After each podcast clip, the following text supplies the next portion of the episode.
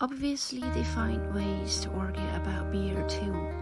Jack is one of those young men who is curious about beers that taste of grapefruit and gingerbread and sweets and all sorts of other crap.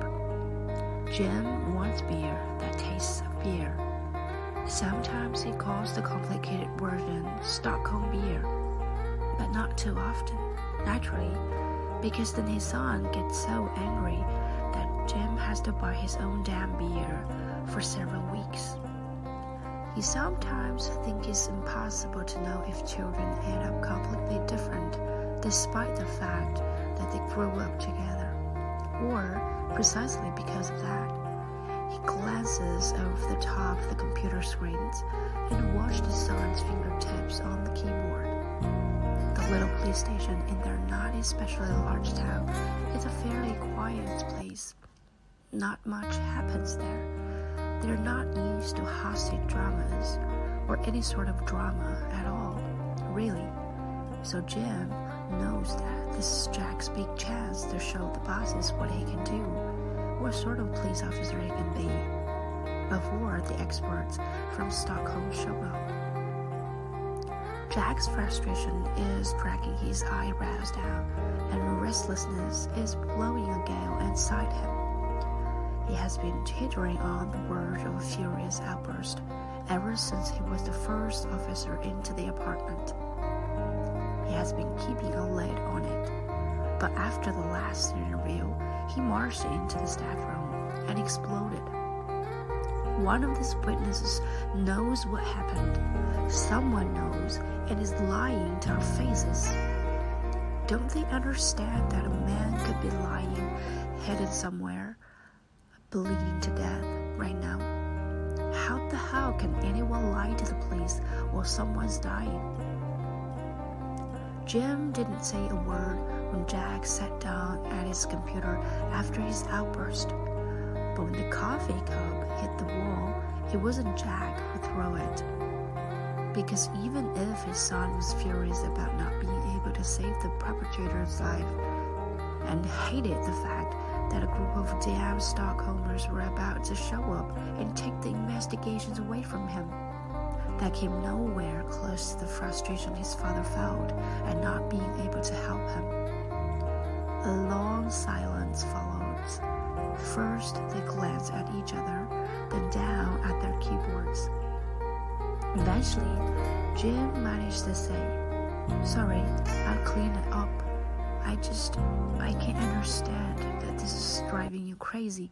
I just want you to know that it's driving me crazy too.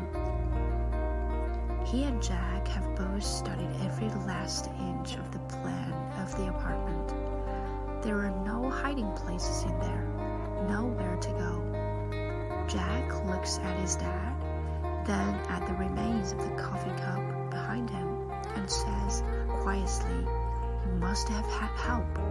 We're missing something there.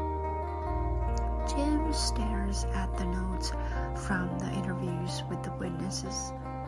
We can only do our best, son.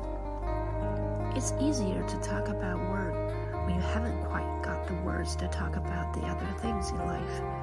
But obviously, those words apply to both things at the same time.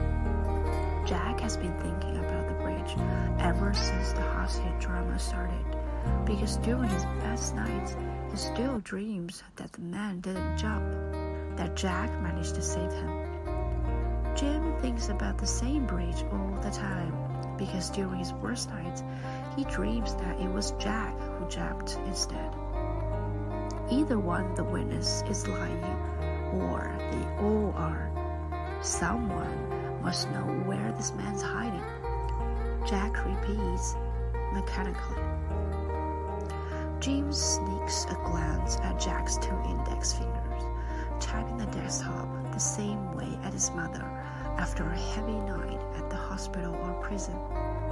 Too much time has passed for the father to ask his son how he's doing.